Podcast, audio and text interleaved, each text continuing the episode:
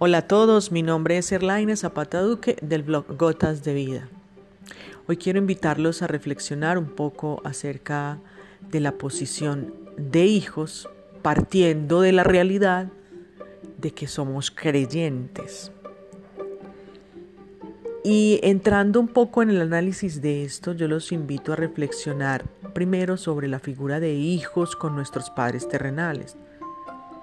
¿Qué hacemos como, como hijos? Obedecemos, seguimos normas, eh, nos dejamos guiar, seguimos el ejemplo que nos marcan nuestros padres, incluso muchas veces nos expresamos como se expresan nuestros padres. Todos en muchas ocasiones de la vida, incluso podríamos decir yo soy lo que soy porque mis padres hicieron esto de mí. ¿Cierto? Y por lo general uno se siente orgulloso de eso. Yo soy la mujer que soy por lo que mis padres hicieron, yo soy el hombre que soy por lo que mis padres hicieron de mí.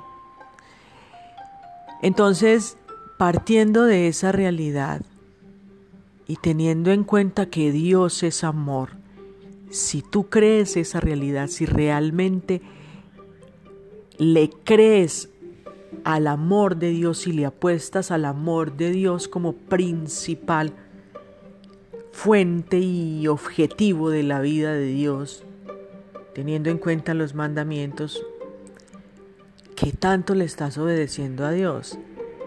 ¿Qué tanto estás entendiendo la voluntad y el sentido de vida que tiene para ti?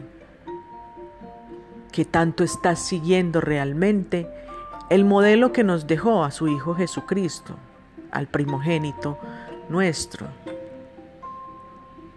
a nuestro hermano mayor, ¿qué tanto estamos obedeciendo entonces a, a ese Dios que siempre también nos marca una pauta, porque siempre, siempre vamos a ser hijos. Incluso de nuestros padres terrenales siempre seremos hijos porque aunque ya partan, nos seguimos llamando hijos. Y siempre entonces vamos a tener esa figura de hijos de Dios. Entonces, ¿qué tan centrado o centrada estoy en esa posición? Ahora, nosotros tenemos un defecto un poco grandecito.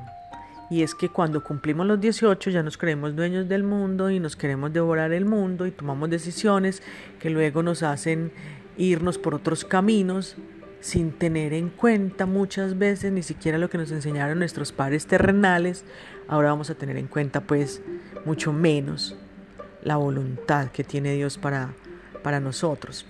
Entonces la invitación es como a que te pienses como hijo, a que mires qué es lo que Dios quiere de ti y a obedecer, que nos cuesta tanto. Entonces sería una escucha atenta que conlleva una obediencia. Esa sería entonces la invitación para hoy. No sé qué tanto te sientas tu hijo o hija de Dios.